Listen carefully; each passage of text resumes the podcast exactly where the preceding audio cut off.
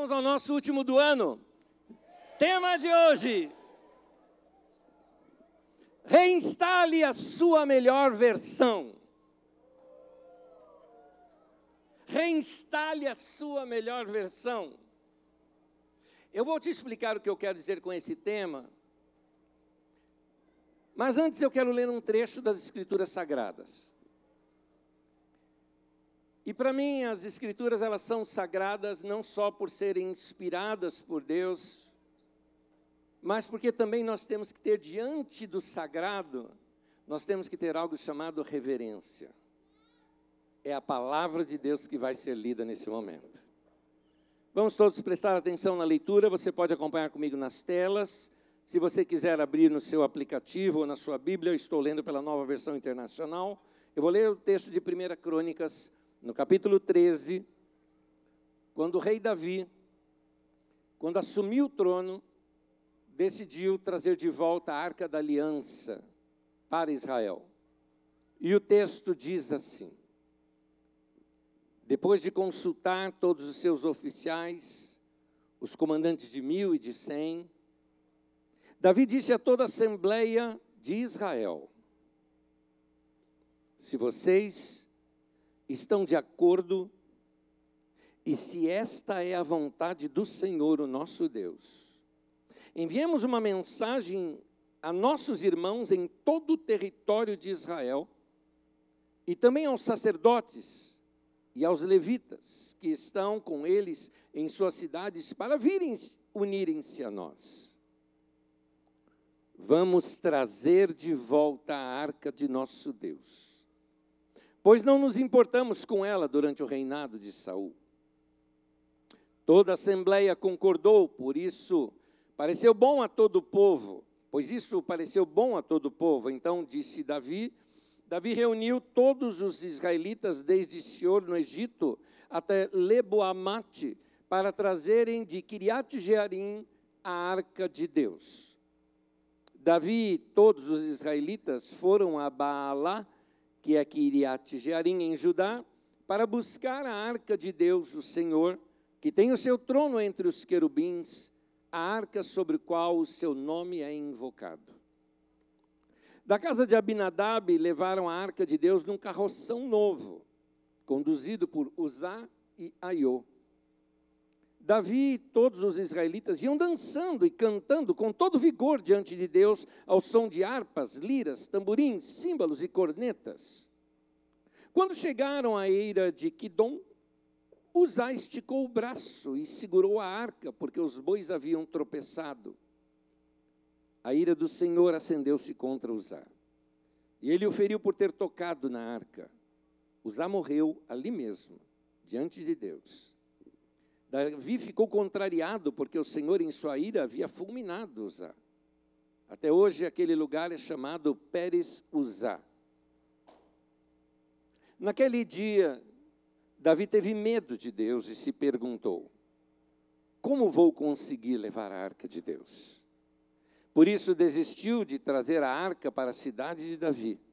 Em vez disso, levou-a para sua casa, para a casa de Obed-Edom, de Gate a arca de Deus ficou na casa dele por três meses e o Senhor abençoou sua família e tudo o que possuía. Até aí, leitura da palavra de Deus. Deixa eu começar explicando o tema de hoje. Reinstale sua melhor versão. Ah, há um tempo atrás, eu me lembro de um irmão muito querido, estava tendo um problema no seu computador e Normalmente, computadores e celulares começam a ter muitos problemas quando a gente começa a instalar muitas coisas neles. Você acha que aquilo é uma novidade, é um brinquedinho novo e começa a instalar um monte de coisa, e às vezes você vai encontrar algumas incompatibilidades. Nessas incompatibilidades, alguns vão puxando memória, outros vão é, colocando drivers ali que vão talvez travar aquele computador. E uma das coisas que eu fiz foi o mais simples possível: formata tudo e instala de novo a versão original no qual esse computador foi feito para ela. Foi fazer isso, rodou tudo levinho, tudo perfeito, o computador estava uma máquina leve novamente. Pois bem, eu não estou falando de computadores hoje, isso aqui é apenas uma, uma referência, uma ideia. para a gente lembrar que muitas vezes na nossa vida as coisas estão começando a dar errado, começando a dar errado, ou já vem algum tempo dando errado na vida da gente, e talvez você esteja precisando voltar lá atrás e reinstalar aquela sua versão de quando a, coisa estava boa com você.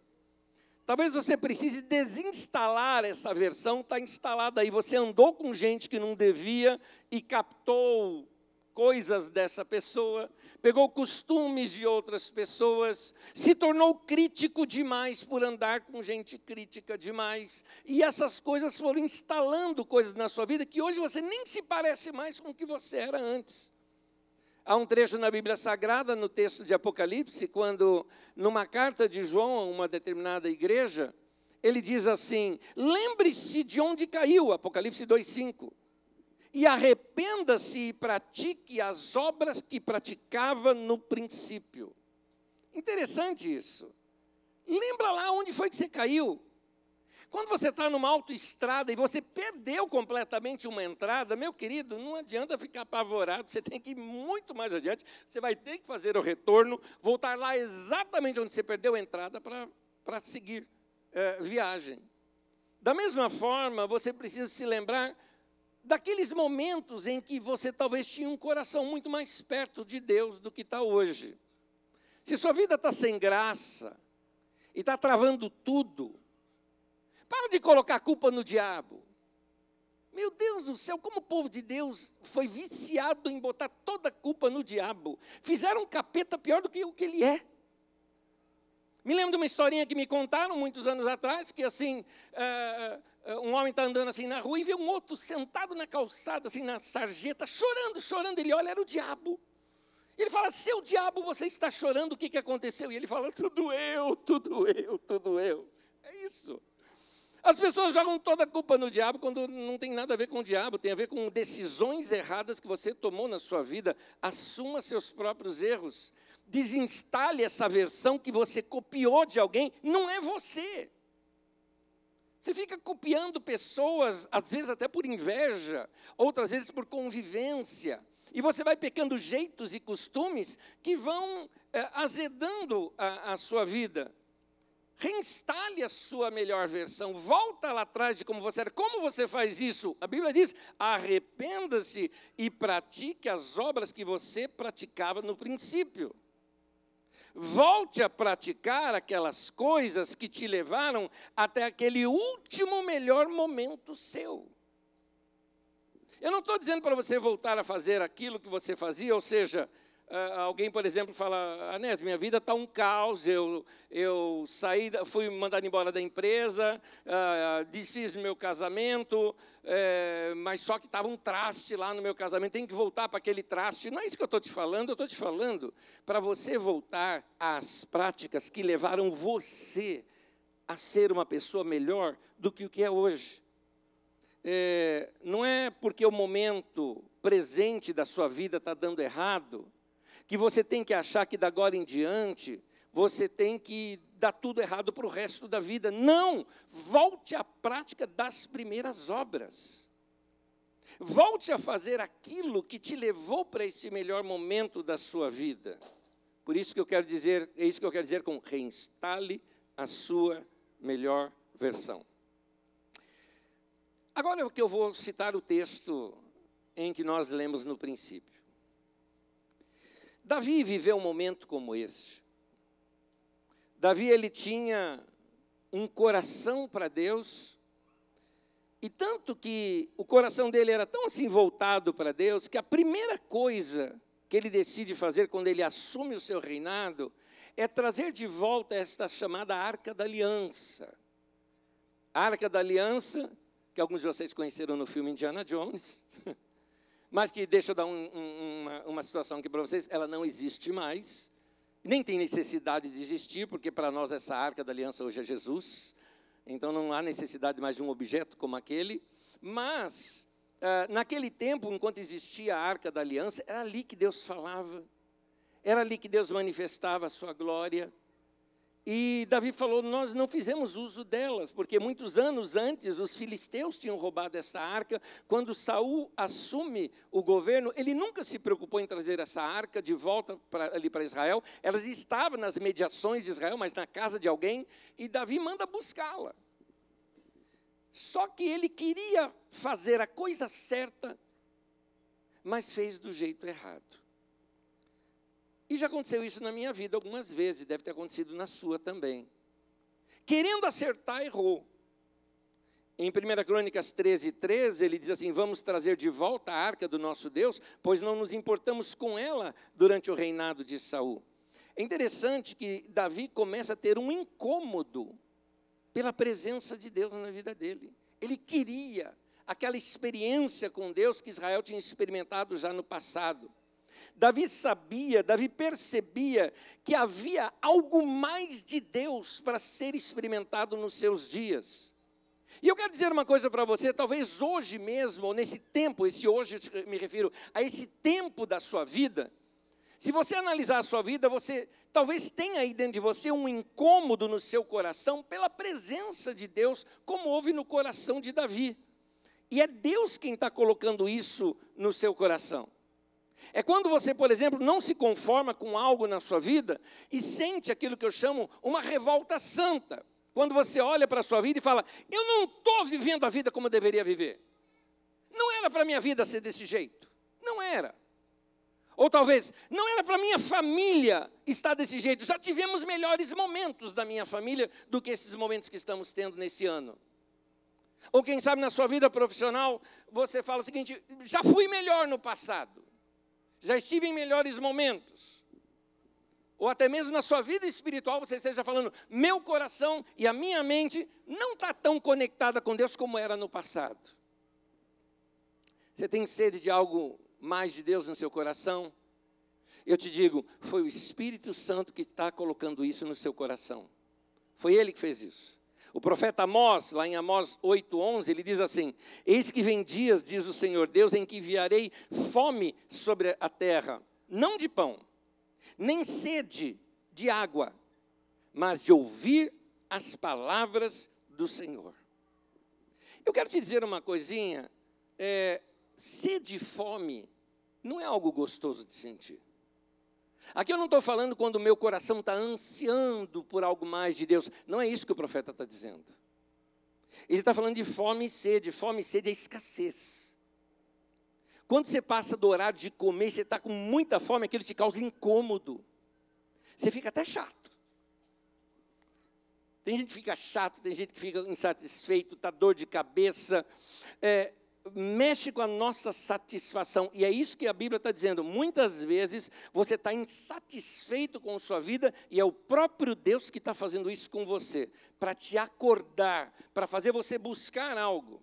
Esse incômodo, quando, é, quando nós sentimos, é porque é um sinal de que nós estamos fora do propósito de Deus para a nossa vida.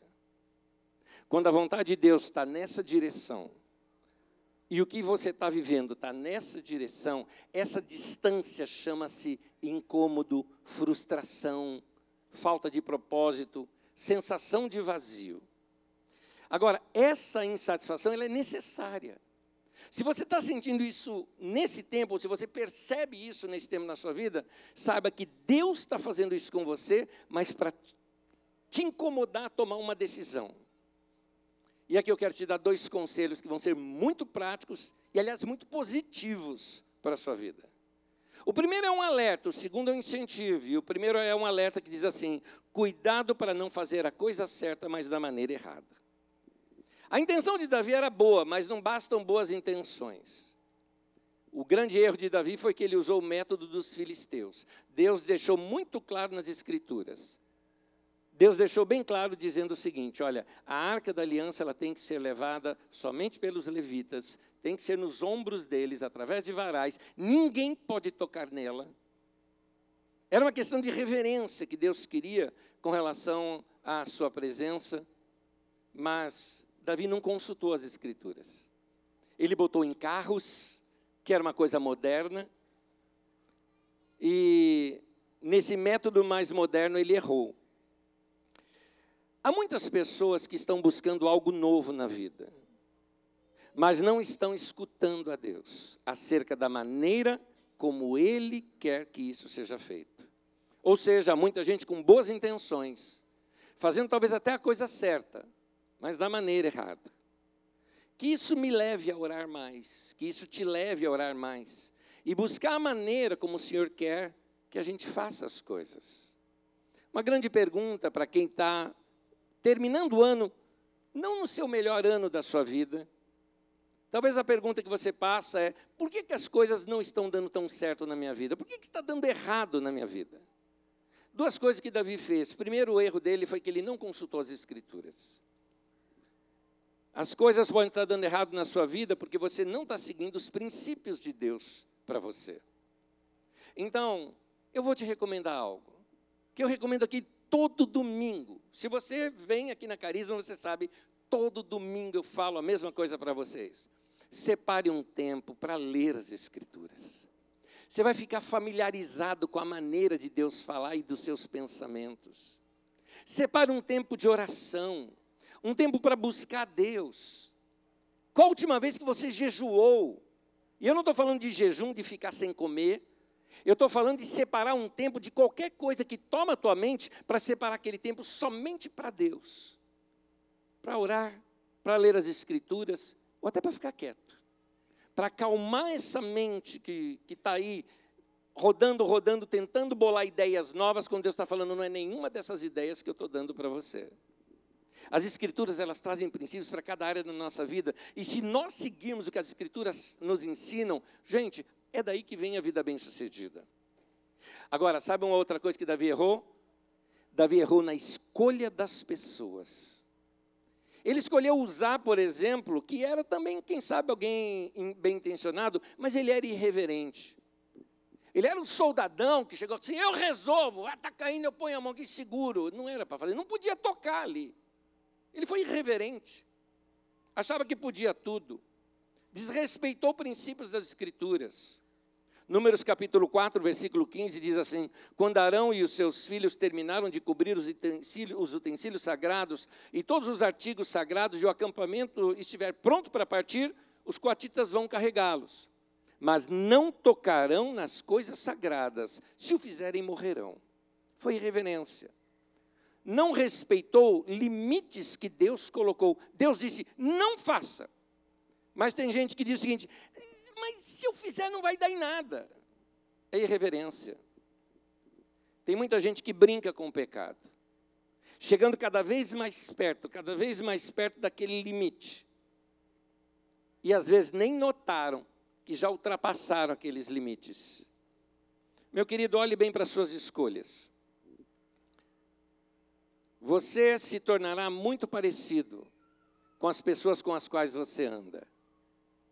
Você, na verdade, é uma média das cinco pessoas que você mais ouve. As cinco pessoas que você mais dá ouvidos para elas, seja em conselho, seja o que for, você fica muito parecido com essas pessoas. Então, saiba fazer boas escolhas. Saiba escolher bem os seus amigos. Usar morreu. Quando a gente faz escolhas erradas, algumas coisas morrem. Morrem sonhos na vida da gente, porque já nos desviou tanto que a gente nem sonha mais. Morrem as boas ambições, morre o desejo de crescer, porque agora você anda com gente crítica, gente que cheia de em, e aí você está ficando igual. Morrem bons relacionamentos, porque você está andando com gente fofoqueira que só fala mal dos seus amigos e está isolando você dos seus melhores amigos e às vezes dos, dos seus familiares. Gente que só causa encrenca dentro da família. Davi fez a seguinte pergunta, 1 Crônicas 13, 12. Temeu Davi a Deus naquele dia e disse: Como trarei a minha arca de Deus? É o mesmo que admitir o seguinte: Eu fiz besteira. O que, que eu posso fazer agora? E aqui vem uma boa notícia para você. Deus sempre nos dá uma nova chance. Amém. Deus sempre nos dá uma nova chance. É aqui agora que eu estou te apresentando a bondade de Deus. Deus deu uma nova chance para Davi. Por quê? Porque ele viu o coração de Davi. Deus também está dando uma nova chance para você, por isso que Ele te trouxe aqui hoje, para você ouvir isso. Para quê? Para você não precisar repetir os mesmos problemas, as mesmas más decisões nesse próximo ano. Hoje é dia de você falar: eu vou enterrar isso esse ano, eu vou tomar decisões corretas nesse próximo ano. 1 Crônicas 15, de 1 a 3, olha a segunda chance de Davi. Depois que Davi tinha construído um palácio para si na cidade de Davi, ele preparou um lugar para a arca de Deus e armou uma tenda para ela. Então disse Davi: Somente os levitas poderão carregar a arca de Deus. Ele constou as escrituras. Pois para isso o Senhor os escolheu e para ficarem sempre a seu serviço.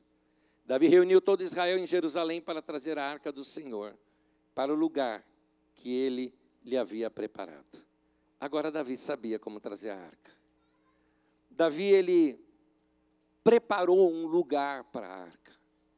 Ele preparou um, um momento para ter essa experiência melhor com Deus. Meu irmão, você quer crescer na vida?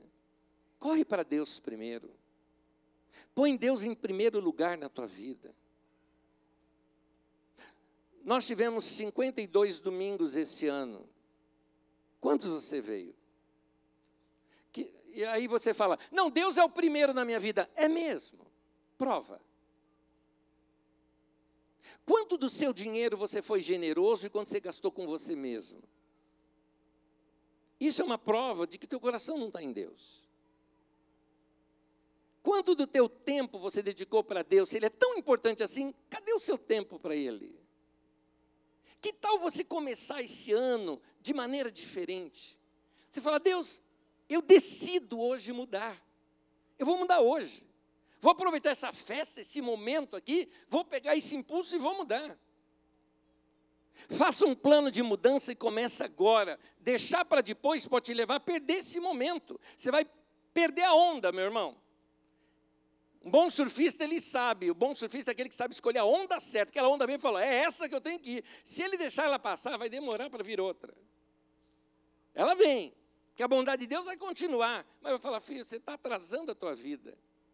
Toma essa decisão. Deus, ele não desistiu de você. Guarde isso. Deus não desistiu de você. Deus não desistiu de você. É essa bondade de Deus, Ele é bom. Não perca essa chance que Ele está te dando hoje. Eu vou terminar contando algo aqui. É, uma vez, o meu filho mais velho, ele era pequenininho naquela época, talvez uns 5, 6 aninhos, nós iríamos sair. E ele sabia que uma das coisas que a gente gostava de fazer junto é fazer um achocolatado assim junto, né? A gente fazia gostoso e tomava e saíamos. E eu, ele tomou banho primeiro, depois eu tomei banho, e quando eu me troquei, ele já estava prontinho para sair. Quando ele me chamou lá na cozinha e eu fui ver, é, ele estava preparando um achocolatado para nós, só que nesse momento ele derrubou. E derrubou tudo. Ele estava tentando limpar, e a hora que eu cheguei ali, eu vi que quanto mais ele limpava, mais sujava tudo aquilo. Naquele momento, eu cheguei assim para ele e falei, André, deixa aí. Pode deixar, está tudo bem. Pai, eu, eu, eu filho, tranquilo. Você estava fazendo para mim, obrigado, obrigado, valeu mesmo a tua intenção, valeu, valeu demais. E eu entendi a sua intenção. Vai lá tomar um banho de novo, que ele sujou todo. Vai lá tomar um banho de novo, vai se arrumar de novo. E a gente sai, tá? Enquanto isso, o papai arruma aqui. Ele foi, tomou um banho, né, se trocou tal. Nisso, limpei lá o que ele tinha sujado e, e depois saímos juntos e esqueceu, passou esse momento. Veja bem, se eu sou humano, consigo compreender uma boa intenção do coração do meu filho, mesmo quando ele fez errado, meu querido, o nosso Pai Celestial é melhor do que qualquer coração bom humano. O Pai está vendo o que aconteceu na tua vida. E hoje Ele está falando para você, filho, eu vou te dar uma segunda chance. Esse ano pode ser diferente. Você vai fazer um voto de todos os dias. Você vai estudar as Escrituras, todos os dias você vai orar. Assim como todos os dias você precisa comer, todos os dias você precisa beber água. Todos os dias tenha um tempo com Deus. Não faça aqueles votos assim, não, vou, vou dedicar três horas para Deus na minha vida. Seria maravilhoso, meu irmão, mas não, não dedica, não, não promete uma coisa que você não consegue cumprir. Jesus ensinou uma oração que é do Pai Nosso, que se você cronometrar, ela dá 25 segundos mais ou menos. Você ora a oração de Jesus. O que Ele quer é comunhão com você. Então, vai ter comunhão com Deus todos os dias da sua vida. Amém? Aí você vai ver como Deus é bom. Você sabe os erros que você cometeu, mas Ele perdoa, Ele restaura, Ele te dá uma nova chance. Convido você a ficar em pé comigo nesse momento, por favor.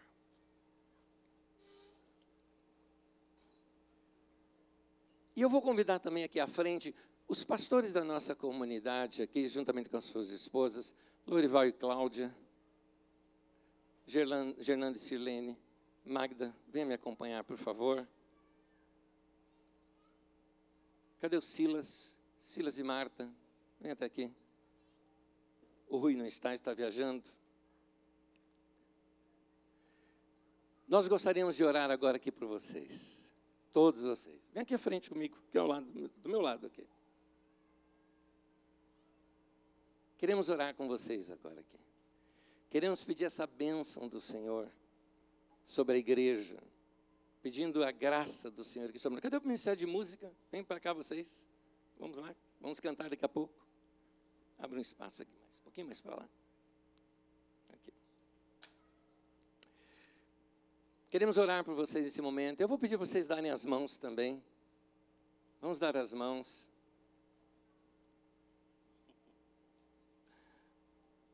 Esse é o momento em que nós vamos pedir a bênção de Deus sobre essa igreja. Nós vamos pedir a graça do Senhor sobre nós aqui. E que o Senhor guarde a nossa vida. A você, meu irmão, que errou, arrepende aí no teu coração. Arrependimento não é ficar triste, é mudar de mente. É mudar, é renovar a mente, começar a pensar diferente do que você vem pensando. Se você é, errou, saiba que tem perdão no coração de Deus para você, mas você tem que agora mudar de direção. Começa a fazer a coisa certa. Começa a repensar suas amizades. Começa a repensar onde você tem gasto seu dinheiro. Começa a repensar onde você tem gasto seu tempo. E leve uma vida de santidade. Ande com o Senhor. E aí você vai ver a bênção que é seguir. Bem-aventurado, feliz é aquele que anda na palavra de Deus. A Bíblia fala que ele é como uma árvore plantada junto à ribeira de águas que no seu devido tempo dá o seu fruto. E sabe o que diz depois? Tudo quanto ele fizer prosperará. Pratica a palavra de Deus. Amém. Feche teus olhos nesse momento. Pede a bênção de Deus sobre a tua vida. E nós vamos orar por vocês. É com a ação de graça, Senhor, que nós oferecemos os nossos corações nessa noite, Senhor. O Senhor, com teu amor, tem nos constrangido, Senhor, a cada vez mais te servir e te amar porque assim nós temos experimentado, Senhor, nas nossas, nas nossas vidas. O Senhor tem nos amado de uma maneira tão grandiosa, Senhor, que nós não entendemos, Senhor, e talvez nunca vamos entender. Mas nessa noite nós queremos fazer um compromisso de que estamos prontos para 2024. Nosso coração está pronto, Senhor. Queremos, Senhor, caminhar contigo, viver as tuas experiências, aquilo que o Senhor tem para nós, é o que queremos. Porque tudo o que importa, Senhor, é viver diante da tua presença. Que o Senhor abençoe a vida de todas as famílias aqui nessa noite. Senhor, obrigada pelas famílias que o Senhor tem derramado da tua graça, da tua unção. Mesmo nos dias maus, nós temos experimentado a tua graça, Senhor. Muito obrigada. Nosso coração, Senhor, está em festa por tanto que o Senhor tem nos dado. Então, Senhor, a nossa palavra hoje, estamos prontos, Senhor. Venha 2024 e nós estamos com expectativa de tudo que o Senhor vai fazer. Para a tua honra e glória, oferecemos as nossas vidas a Ti. Amém, Senhor. Amém. Amém. Ao nosso Deus.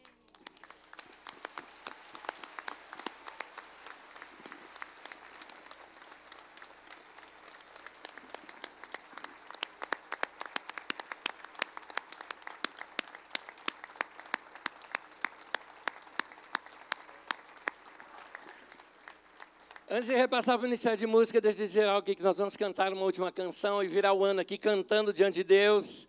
Deixa eu dizer uma coisa. Nós, como seus pastores aqui, oramos pela sua vida. Nós oramos pela sua família. Nós buscamos a Deus sempre uma palavra no nosso coração para repartir com vocês. A gente pergunta para Deus as canções que Ele quer ouvir e que vai abençoar o seu povo. Eu quero te dizer que nós pretendemos, nesse ano de 2024, continuar pastoreando a tua vida, para que você tenha uma vida saudável, boa, feliz, próspera, abençoada. Seja assim 2024 para todos nós. Que o Senhor te abençoe. Amém.